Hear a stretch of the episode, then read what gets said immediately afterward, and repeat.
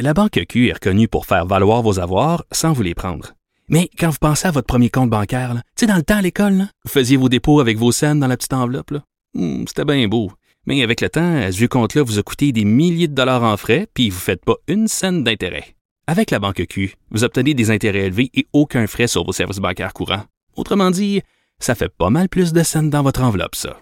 Banque Q. Faites valoir vos avoirs. Visitez banqueq.ca pour en savoir plus. Cube Radio.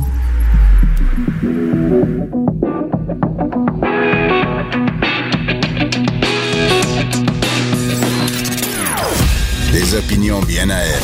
Sophie Durocher. Son franc-parler ne laisse personne indifférent. On n'est pas obligé d'être d'accord. Bonjour, c'est Sophie Durocher, très contente d'être retour, de retour avec vous en ce deuxième lundi sur les ondes de Cube Radio, une toute jeune radio qui a encore, écouté, quoi, six jours d'existence, elle est encore, elle a encore la couche aux fesses. Mais ça va bien, je trouve que le bébé est bien portant. Le bébé a bien euh, rugi pendant sa première semaine. Alors maintenant, il s'agit de l'amener vers une belle vie pleine et entière. Mais merci surtout à vous d'avoir été là pendant cette première semaine et merci à vous d'être encore là aujourd'hui. Puis on espère que vous allez être là aussi pendant très longtemps. Alors je ne sais pas si vous avez passé une bonne fin de semaine. Peut-être que vous avez participé. Peut-être que vous faites partie des 54 000 personnes qui, dans 78 villes à travers le Québec, ont participé euh, à ce défi Pierre Lavoie. Donc, ont marché pendant plusieurs euh, kilomètres. Juste une petite anecdote. Hier matin, mon fils était chez un ami et il fallait qu'on aille le chercher avant que cet ami parte marcher avec son papa, sa maman et sa sœur. Puis moi, je me sentais vraiment comme une mère indigne. J'amenais mon fils à un centre de réalité virtuelle. Je me disais, attends deux secondes, Sophie, là. Ton, l'ami de ton fils, il s'en va marcher pendant 5 kilomètres dans le bon air frais de l'automne et toi, tu vas enfermer ton enfant en quatre murs. Non seulement enfermé, mais en plus, il va regarder de la réalité virtuelle. Et que voulez-vous? Chacun ses intérêts. Il faut pas juger le comportement des autres. Mais en tout cas, une chose est sûre, en fin de semaine, donc, c'est 54 000 personnes qui ont marché et personnellement, mon héroïne de la fin de semaine, Marisol Saint-Onge. C'était pas euh, cet événement-là, Pierre Lavoie. Elle a participé à un autre événement sportif aussi en extérieur. Marisol Saint-Onge, juste pour vous rappeler, c'est cette femme qui a souffert il y a plusieurs années de la bactérie mangeuse de chair. Elle s'est fait amputer les deux bras, les deux jambes. Et euh, c'est vraiment le symbole du courage. Quand tu regardes courage dans le dictionnaire, il y a la photo de Marisol Saint-Onge. Et en fin de semaine, elle a marché pendant trois kilomètres. Elle a des prothèses aux jambes, elle a des prothèses aux bras et elle a marché pendant trois kilomètres, pas pour rien, pour ramasser des sous pour une fondation de prévention du suicide parce que le message qu'elle voulait envoyer aux gens, c'est écoutez, la vie est belle si moi, amputé des deux bras et des deux jambes, je regarde la vie et que j'ai été capable de m'en sortir, ben vous êtes capable vous aussi de vous en sortir. Alors des gens comme ça, moi je leur lève mon chapeau. Bravo, Madame Saint-Onge, vraiment, vous êtes pour moi un exemple de résilience et de courage et euh, vraiment félicitations. Alors on commence la semaine avec un invité. Euh, chaque fois que je mange de la mayonnaise, je pense à lui. Je sais que ça peut paraître un peu bizarre, là, mais Claude Meunier, chaque fois que je mange la mayonnaise, je pense à lui cause de la pièce Les Voisins. C'est bon, la mayonnaise, ça goûte rien. Mais on n'est pas pour là pour parler des voisins, on est là pour parler de... De, de, de, de la petite vie ou de la mayonnaise, c'est comme ça. Attends, on va écouter, on va écouter la petite musique d'abord.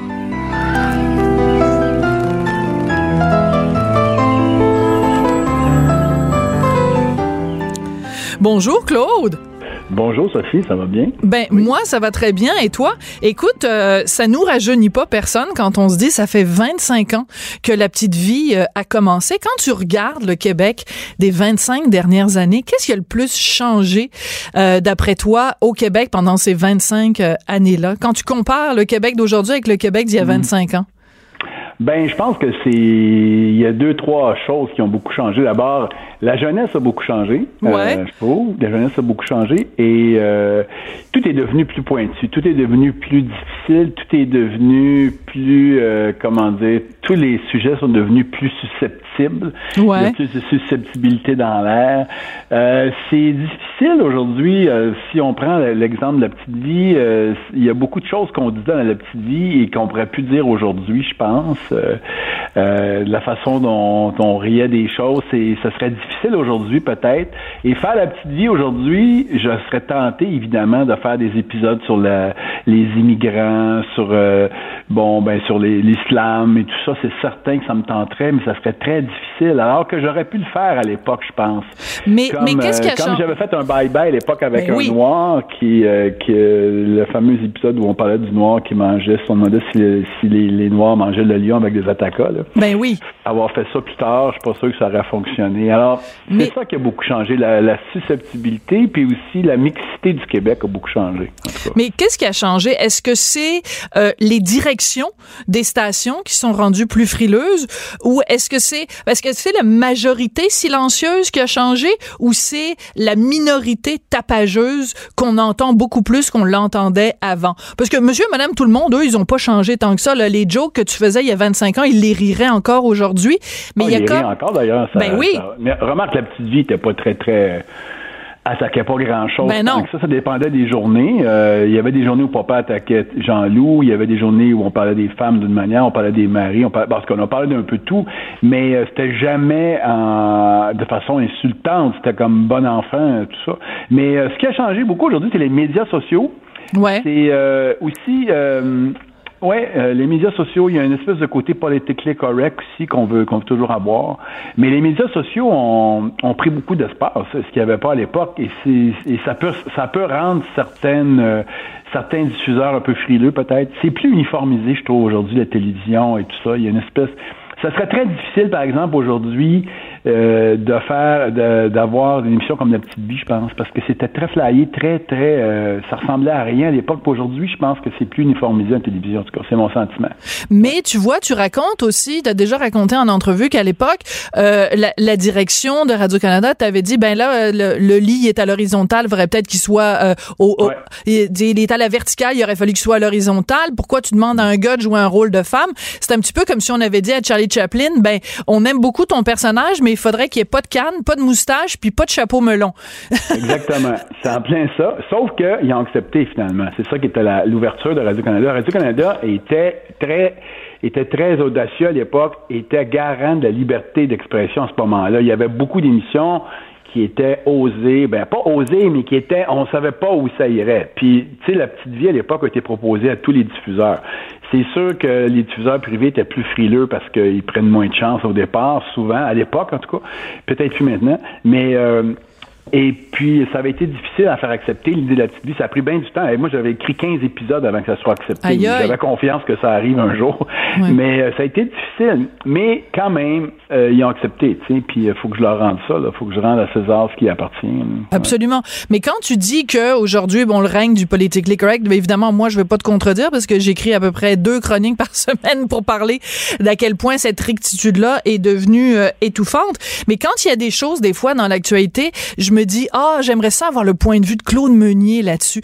Parce que des fois, tu sais, toi, t'es dans l'humour absurde, puis des fois, la réalité est comme plus absurde que ce que toi t'aurais pu imaginer. Mhm. Je te donne un exemple. La semaine dernière, on légalise le pot, puis en même temps, on fait la liste de tous les endroits où c'est illégal de fumer du pot. Ben pourquoi vous le légalisez si c'est pour le rendre illégal? Je me disais, si t'écrivais la petite vie aujourd'hui, c'est mhm. sûr qu'il y aurait quelque chose là-dessus parce que ben le monde est rendu absurde. Il n'y pas le droit de fumer dans le salon, mais dans les toilettes, oui. Tu sais, ça serait une affaire de même. ben oui. Mais euh, pas le droit de fumer. Euh, je sais pas, moi, entre telle heure et telle heure. Mais euh, non, il y a toutes sortes d'aberrations. Écoute, d'ailleurs, la réalité dépasse. Moi, je suis très, très, moi, je suis très touché. Ouais. Euh, très, comment dire, moi, je suis très atteint. C'est le vrai mot, là. Je suis très atteint par la politique américaine. Ça me, parce que je trouve que c'est une politique qui englobe tous les droits de l'homme, qui, hmm. qui, qui, qui, qui, retombe sur tout le monde, qui déteint sur les enfants, sur le climat. C'est une, qu'est-ce que, qu'on efface? Mais moi, je capote sur Donald Trump. Je trouve que ce qui se passe aux États-Unis, ça dépasse l'entendement, hmm. ça dépasse tout, puis c'est d'une absurdité. Ça, c'est d'une absurdité incroyable ce qui se passe là-bas. Euh. Même toi, dans tes rêves les plus fous, dans tes pièces de théâtre les plus folles, dans tes séries les plus folles, t'aurais même pas pu imaginer un gars aussi clownesque que Donald Trump. Ben, écoute, lui, il pourrait arriver dans la petite vie, pas besoin de perruque. Il rentre direct. Lui, il rentre numéro un. Puis il a juste à s'ouvrir la bouche. J'ai pas besoin de rien écrire, à peu près rien à écrire.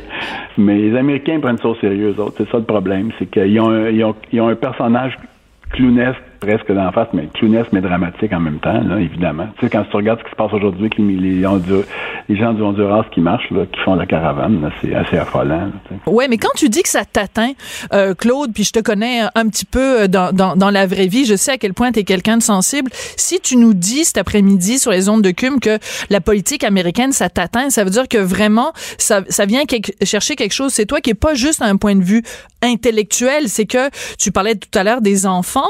Euh, toi, Ben t'en oui. as des enfants, ça doit te faire peur pour te dire, ben, je sais pas moi, quel, dans quel genre de monde on, on, on élève nos enfants avec cette espèce de climat de peur, de, de méfiance, de, c'est ça qui Ben, t'inquiète?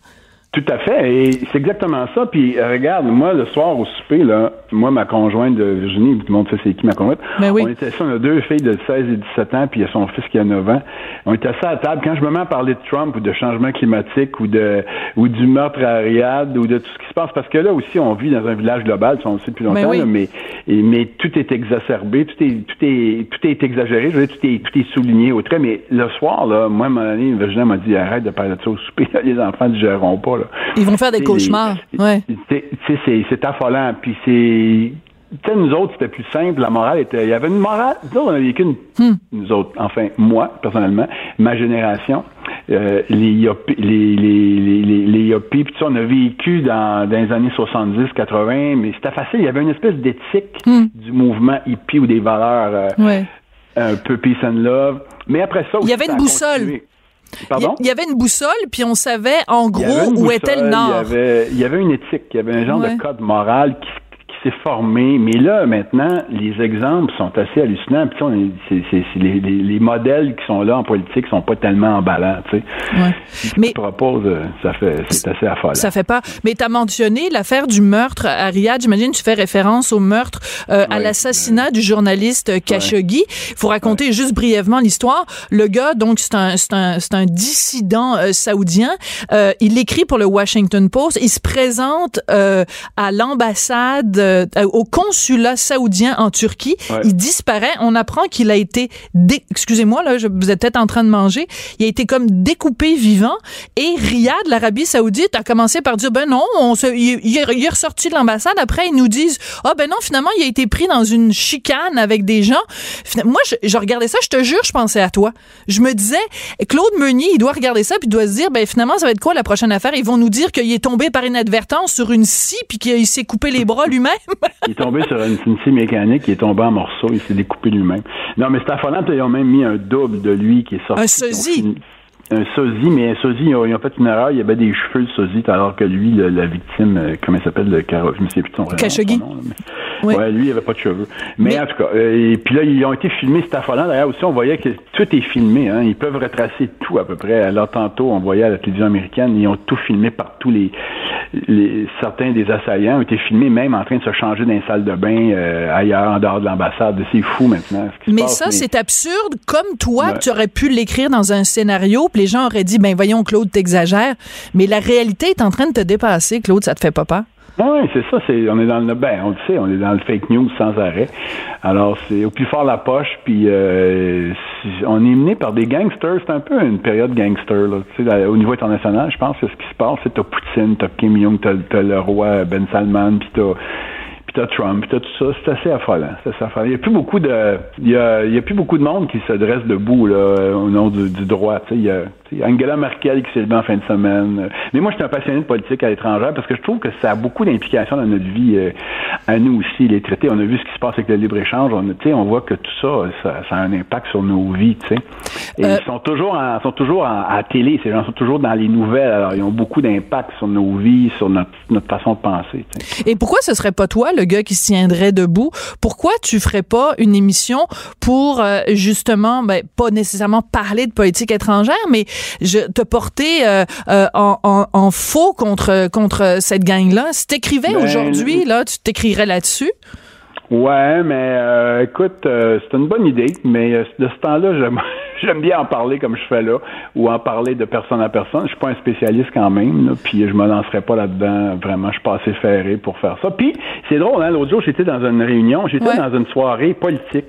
euh, il y a une semaine où Dominique Champagne a fait une espèce de a fait une soirée Dominique a fait une soirée au Centre aujourd'hui où il, il- il s'exprimait où il parlait de théâtre et de politique et chaque personne à la fin devait mentionner un rêve, OK? Ah. Alors lui, il a l'idée peut-être de partir un mouvement citoyen, en tout cas un peu sur euh, sur la souveraineté, sur- surtout pour défendre les valeurs d'environnement et de bon, euh, les, les valeurs Ouais.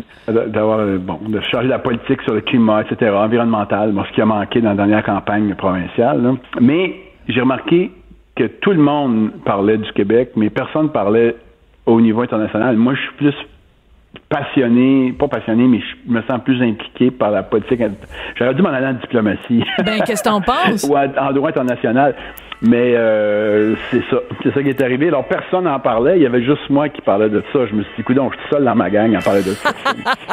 Écoute, euh, ce matin, dans le journal, Denise Bombardier, je ne sais pas si tu l'as lu, elle raconte qu'elle est passée devant un, un magasin, puis dans la vitrine, on vendait euh, des plaques d'immatriculation pour mettre à l'avant de, de nos autos, et que c'était écrit euh, Québec, je me souviens, puis que le slogan que les gens avaient fait inscrire, c'est Je m'en calisse. Excuse-moi de te dire ça. Oh. Et là, elle disait, elle faisait un parallèle, elle disait, il y a plusieurs années au Québec, les gens, ils se promenaient avec une plaque à l'avant de leur, euh, de leur auto, puis ça Ouais. disait, j'aime ma femme. Toi, tu ferais inscrire quoi à l'avant de ton auto sur ta plaque d'immatriculation? Je m'en calisse Ben, ou j'aime ma marquerais quand femme? même. euh, J'aime- je marquerais ma femme même. Mais, Oh, c'est cute! mais euh, moi, je marquerais, je me souviens encore quand même. euh, je suis très fier d'être québécois. Je suis euh, profondément québécois. Mais je sais pas, ce que je marquais, je marquerais euh, j'aime le monde ou j'aime la vie. Quelque chose dans le genre. J'aime la de petite vie. Oui, j'aime la petite vie, parce que la vraie vie, c'est la petite vie, oui. Ouais. D'ailleurs, euh, le titre est quand même assez révélateur. Puis c'est Mathieu Bocoté qui le mentionnait l'autre jour dans, dans le journal. Tu sais, au Québec, on est toujours, ben viens, on va aller prendre un petit café.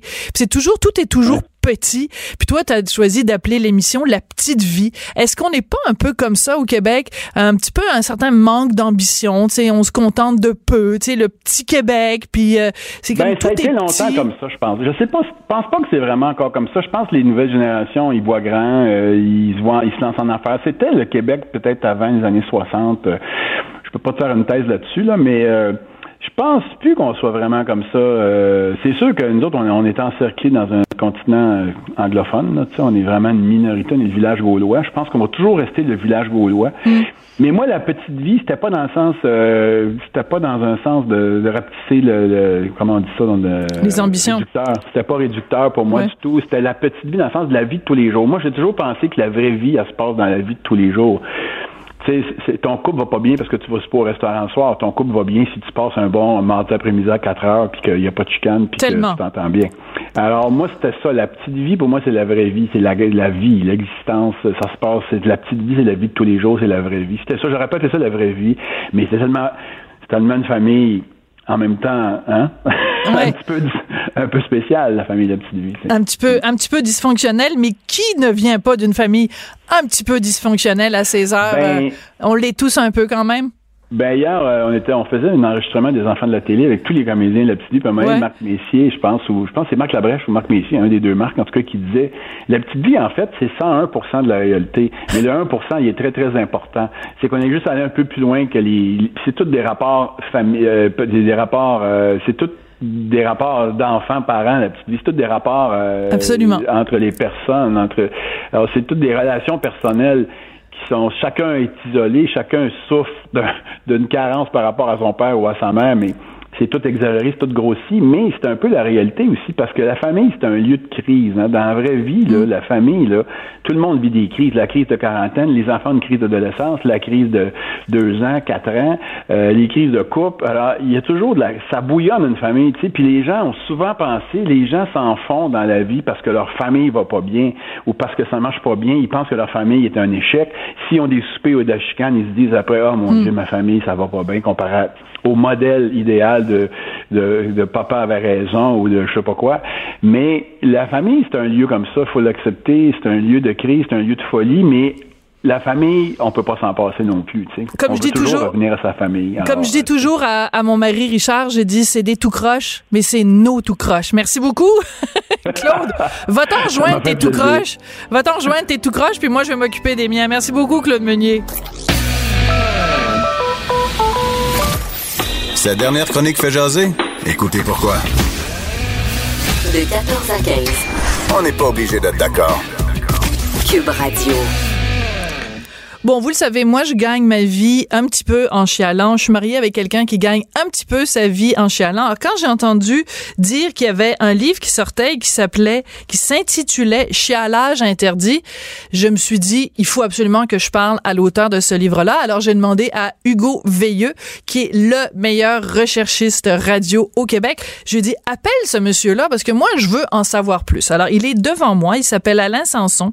Il est conférencier, il est auteur, il est motivateur. Et c'est lui qui a écrit ce livre-là, Chialage interdit. Monsieur Sanson, depuis quand c'est pas correct de chialer? J'aime ça, moi, chialer. Chialer pour chialer, je dis pas, mais en fait, je rencontre énormément d'organisations où le chialage est devenu un cancer. Tu sais. Ah oui, à ce point-là. Et, et souvent, ce que j'explique, je, je- je demande aux gens, rappelez-vous l'époque où on fumait partout. Tu sais, euh, c'était normal, mais on écoutait Appelez-moi Lise. Elle s'allumait pendant une entrevue. Tellement. T'allais dans un bar, c'était normal d'être rencontré par un nuage de boucanes. Les médecins fumaient. Les médecins fumaient. Et, Et c'est quoi le rapport avec le chialage? ben, c'est qu'à cette époque-là, justement, il y avait tellement de boucanes et de nicotine qu'on la voyait pas.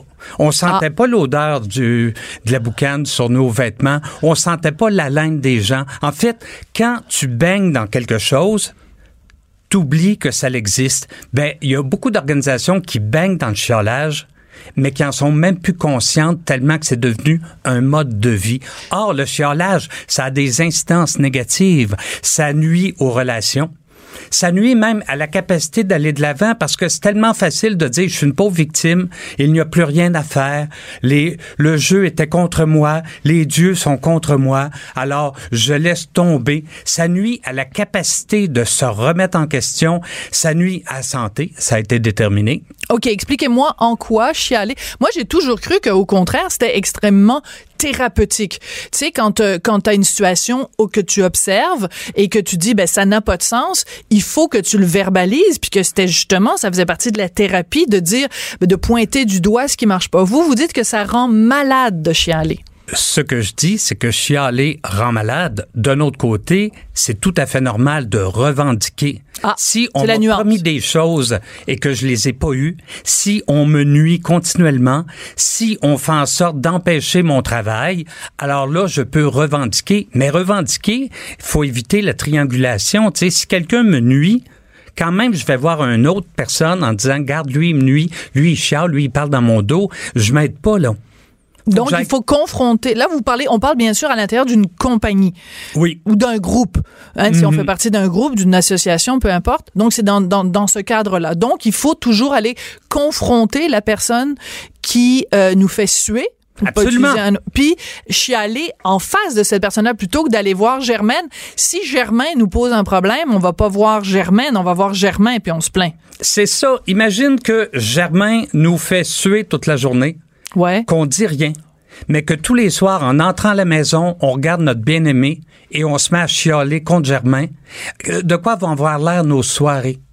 Hein? Tout de suite, le bien-aimé ou la bien-aimée va nous voir arriver en disant, bon, ça recommence. Alors, c'est sûr que y a une... le chialage amène une certaine pollution au niveau des relations interpersonnelles. Alors, pourquoi chiale-t-on? Oui, mais moi j'ai bon, je, je comprends tout à fait ce que vous dites, puis je comprends là, qu'à l'intérieur d'une entreprise, ça peut être en effet euh, plus positif d'aller confronter les gens puis tout ça. De façon générale, moi quand je regarde les Québécois, je trouve au contraire qu'on est un peuple qui est pas un peuple de chialard. Je trouve qu'on est un peuple un peu mouton, puis je le dis avec tout tout plein d'amour puis de tendresse puis de compassion là.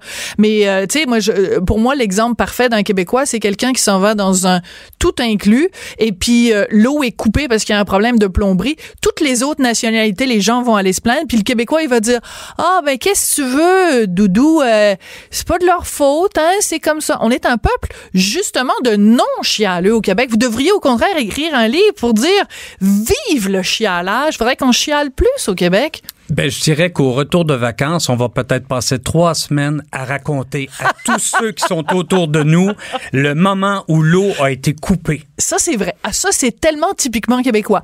On va pas, justement, comme vous le disiez tout à l'heure, on va pas On se plaindre au bon moment, Hmm. puis après, on va passer des semaines à se gratter le bobo.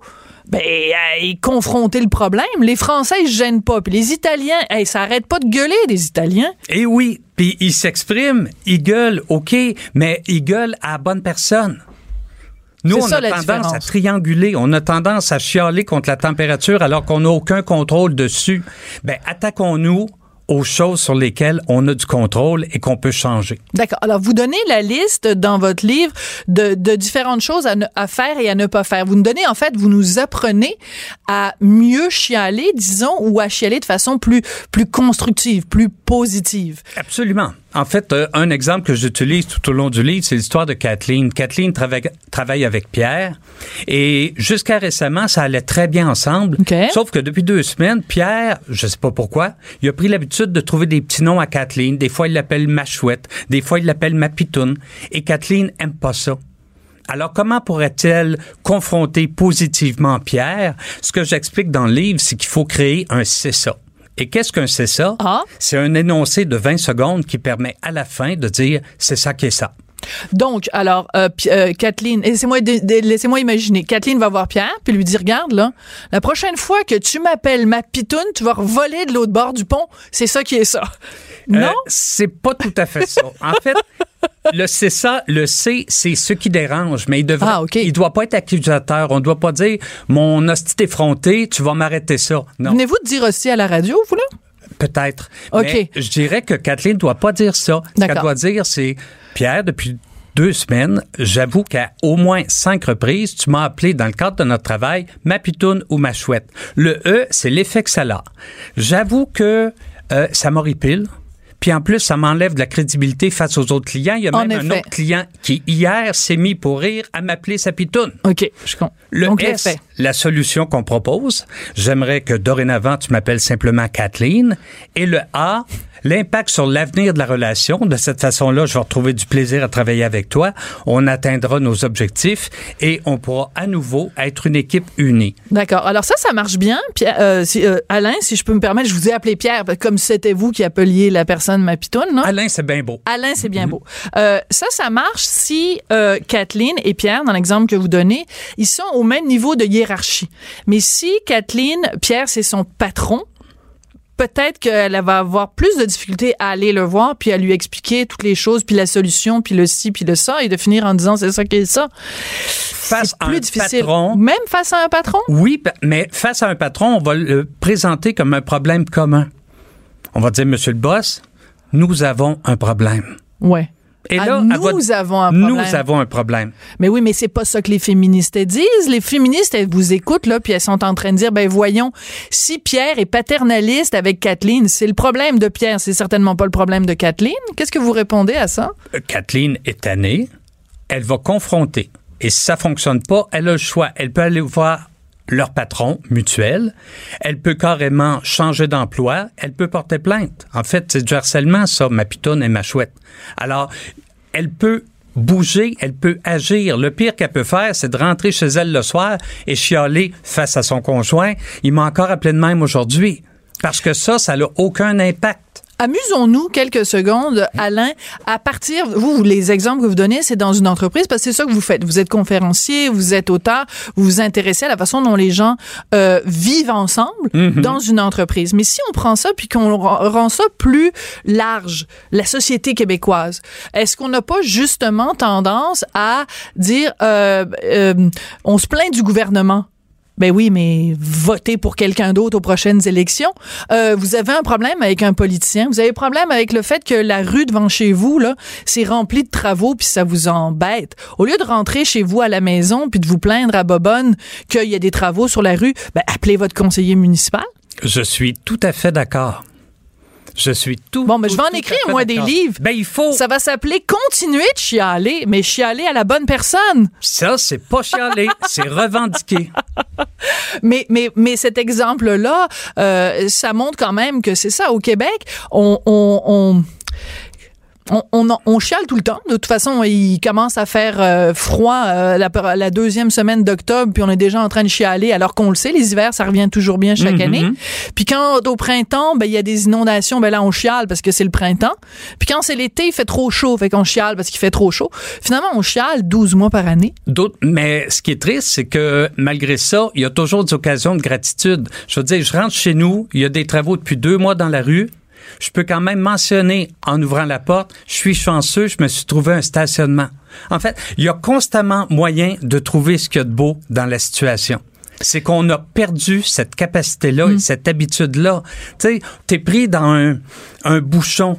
En fait, le trafic est complètement jamais parce qu'il y a un accident en avant. Ben au moins t'es pas dans l'accident, tu fais pas partie de la gang qui va repartir dans l'ambulance. Sois heureux. Oui, mais là, je vous trouve un peu angélique, là. Je vous trouve un peu, comment il s'appelait, le jovialiste, là? Ah, je- Monsieur Chaput, Ah, je vous trouve je- un peu jovialiste, là. Je veux dire, c'est sûr que moi, je peux passer devant une maison qui est en feu puis de dire, et que ça va bien mes affaires aujourd'hui, je ne suis pas morte calcinée aujourd'hui.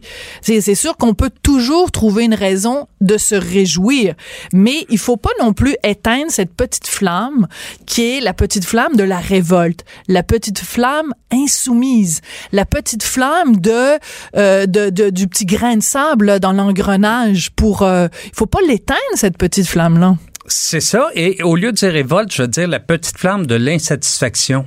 Ouais. Parce qu'il y a constamment moyen, si on scanne notre environnement, de trouver des occasions de s'améliorer, de se trouver des nouveaux défis, de se trouver des nouveaux à atteindre. Alors, euh, plutôt que de dire révolte ou chiolage, je dirais insatisfaction positive. Wow, ça je l'ai pas, je suis capable de développer. Wow, ça je suis capable de me rendre à ce sommet-là. Je suis en mesure, perso, si je mets les efforts nécessaires, d'améliorer mon sort. Ça, c'est pas, c'est du mécontentement positif et non négatif. Qu'est-ce qu'on fait avec les gens qui sont pas capables de changer le rouleau de papier de toilette? Est-ce qu'on a le droit de chialer contre ça? Puis est-ce qu'il y a une solution? On a absolument le droit. En fait, on leur monte un CSA juste pour eux autres. OK. Alors, euh, le, on- oui, l'effet, ben, l'effet, c'est que c'est vraiment Ce qui se passe, ce qui se passe, Écoute. l'effet, la solution, puis l'impact. Parce que l'impact est majeur quand même. Les gens qui changent pas le rouleau de papier de toilette quand le rouleau de papier de toilette est fini. c'est ça ou qu'ils repartent pas une batch de café parce qu'ils ont vidé la cafetière. Tu Ça, c'est l'enfer. oui, mais ces gens-là, on peut les dresser parce que souvent, c'est même pas parce qu'ils sont de mauvaise volonté. Des fois, ils sont juste caves.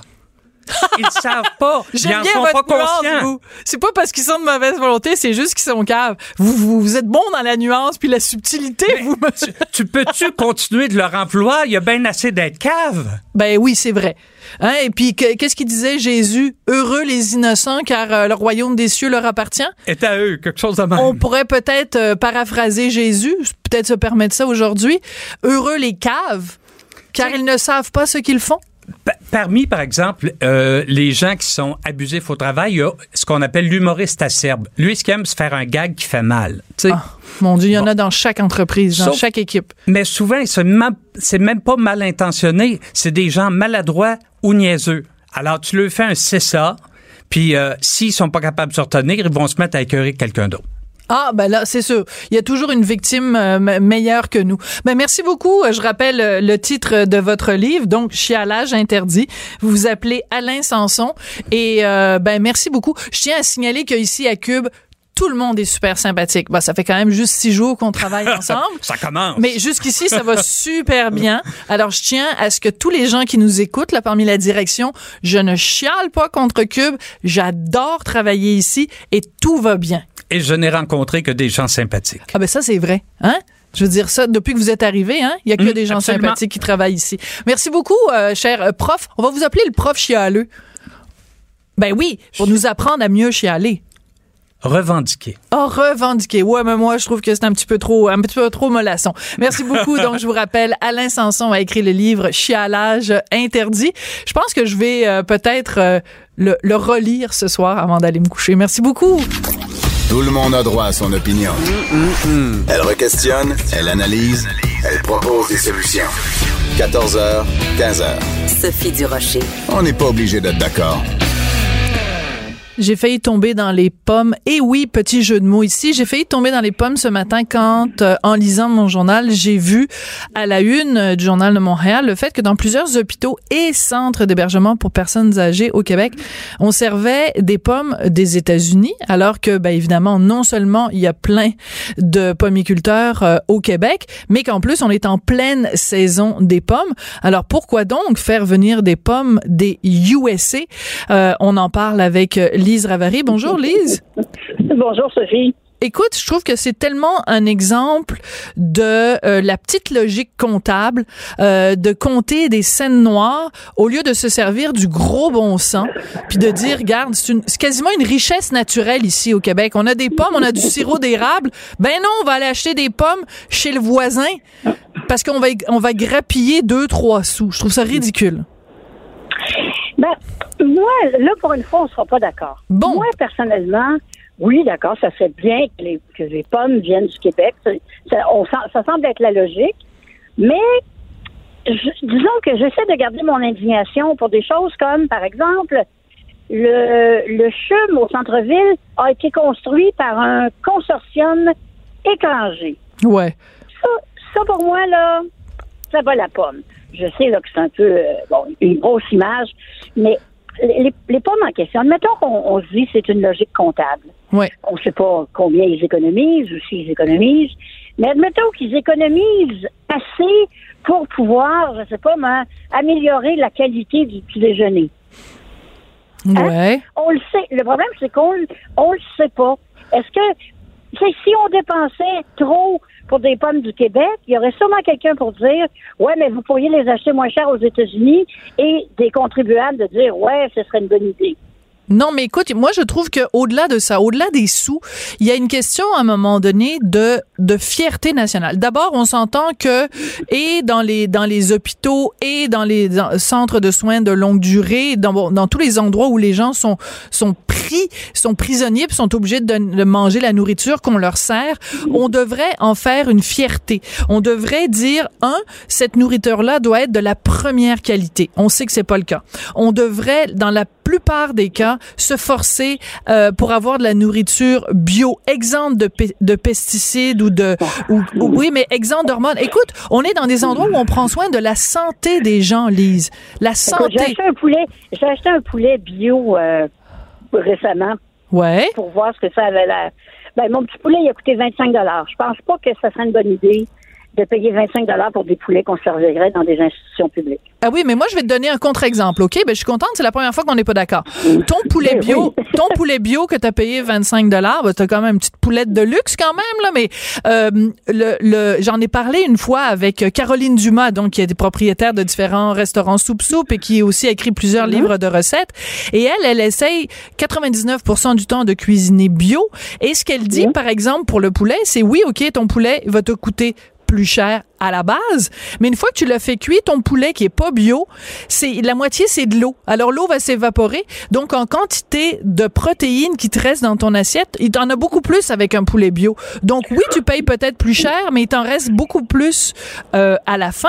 Et puis je m'excuse, mais aussi quand ta responsabilité c'est de nourrir des gens et que la, ton objectif premier c'est la santé, mais ben, tu veux pas leur servir un poulet qui a été euh, bon évidemment il y a les hormones et tout ça, c'est pas c'est pas permis au Québec, mais je veux dire tu veux quand même leur servir le meilleur.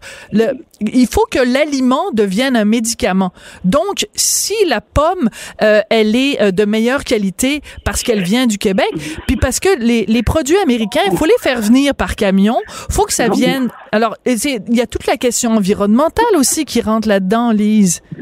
Oui, mais le, d'abord, on ne sait pas si la pomme américaine est de moins bonne qualité quand j'achète des, des, des, des, Granny Smith qui viennent de l'État de Washington euh, hors saison, là, euh, sont très, très, très, très bonnes. Je n'ai jamais trouvé que entre un sac de, de Macintosh euh, vieille d'un an, pleine de poques brunes, une belle pomme de Washington toute verte. Mais Il y a des gens qui choisissent la pomme toute verte puis qui disent ben OK, parfait, le nationalisme, c'est bien, mais moi, je veux ces pommes-là. Ou dans le cas des institutions publiques, ils sont à la ferme. C'est vrai qu'ils sont à la ferme. Puis l'argent qu'on enlèverait, qu'on, admettons qu'on disait on va leur donner la top qualité tout le temps, bio, etc. L'argent que ça coûterait, on l'enlèverait à un autre programme social mais de toute façon, il y a de toute façon à la base, au-delà de savoir les pommes euh, d'où elles viennent, moi je trouve qu'il y, a un illogisme de dire on peut euh, traverser la rue ou, faire quelques kilomètres et trouver nos propres vergers. Ben non, on va aller faire demander des produits qui ont qui ont, qui ont voyagé par camion ou par euh, par avion. Je trouve que c'est absurde.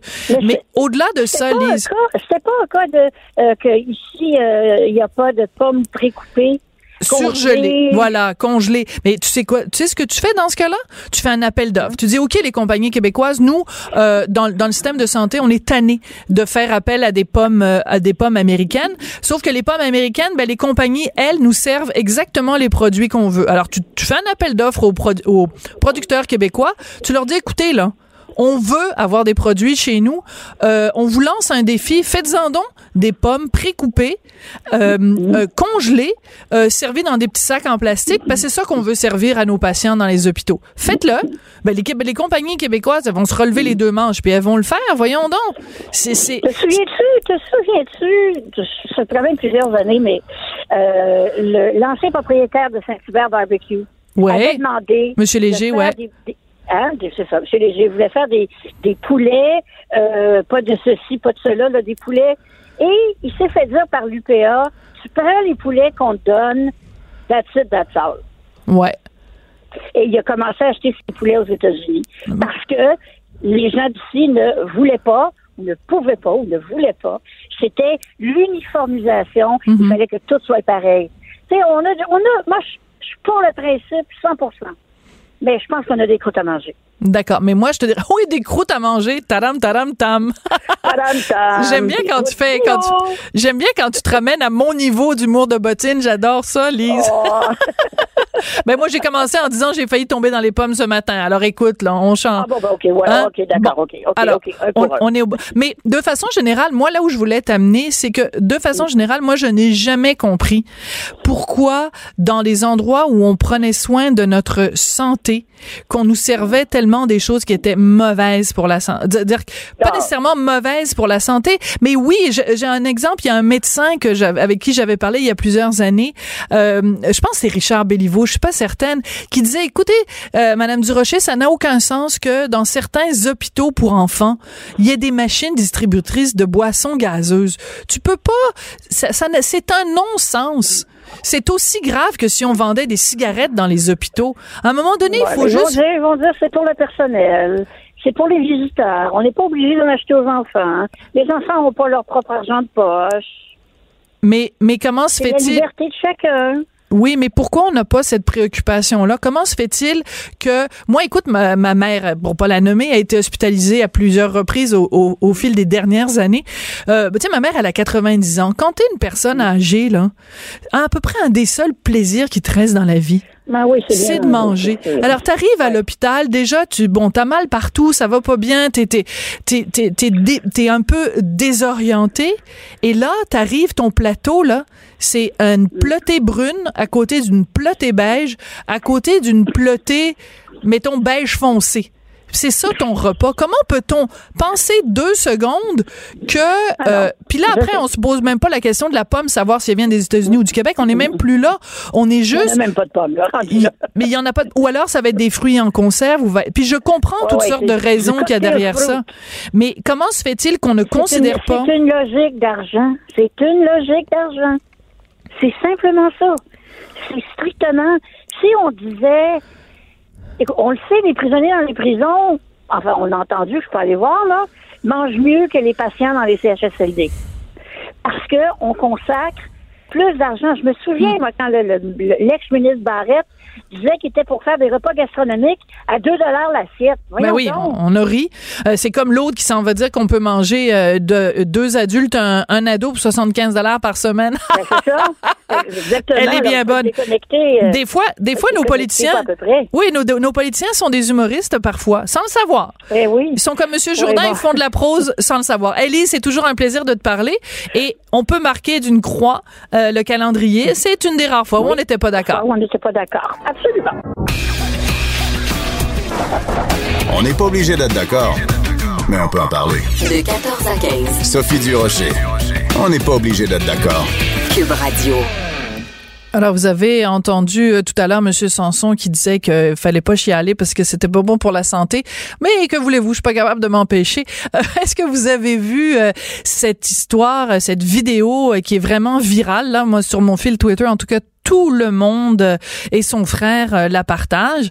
Alors, c'est sur un vol de Barcelone à Londres. Il y a un monsieur blanc. C'est important de le mentionner dans l'histoire, la, la couleur de peau des des, euh, des pugilistes, j'allais dire. Donc, il y a un monsieur blanc qui veut absolument pas être assis à côté d'une dame noire euh, plus âgée euh, et euh, qui commence à l'insulter, à lui crier après, en lui traitant vraiment de, en la traitant vraiment de, de tous les noms. Et là, on voit un, un employé de la, de la compagnie d'aviation, la compagnie Ryanair, qui vient voir le monsieur, qui essaye de le calmer. Et là, tout le monde dans l'avion se pose la question, comment ça se fait qu'il le sorte pas, ce monsieur-là? Et la façon dont ça se termine, c'est que c'est la dame noire, plus âgée, qui finalement se déplace, qui s'en va s'asseoir ailleurs euh, dans l'avion. Alors les gens sont absolument scandalisés de cette histoire-là et avec raison. Et vous savez, on dit parfois que bon sur les médias sociaux, euh, c'est juste des gens qui euh, qui euh, qui s'énervent pour rien, euh, qui s'insultent, qui bon, tu sais, on, on, critique beaucoup les médias sociaux, mais je pense que dans ce cas-là, quand euh, on sait que cette vidéo cette vidéo-là sur Facebook a été vue par 4,6 millions de personnes, que ça a provoqué donc ça a obligé la compagnie euh, Ryanair à, s'excuser et aussi à dire que ça allait, euh, le dossier allait être confié euh, à la police. Ben, tu sais, on peut critiquer les médias sociaux, mais on peut aussi trouver que parfois ça, a du bon parce que ça sert à conscientiser les gens. Et il y a des gens qui posent entre autres la question suivante, qui est, je trouve, une très bonne question. Si le passager désagréable avait été un monsieur noir et qu'il avait invectivé comme ça une dame blanche, et que c'était la dame blanche qui avait été obligée de s'asseoir ailleurs dans l'avion. Quel genre de réaction vous pensez que ça aurait provoqué? Cube Radio.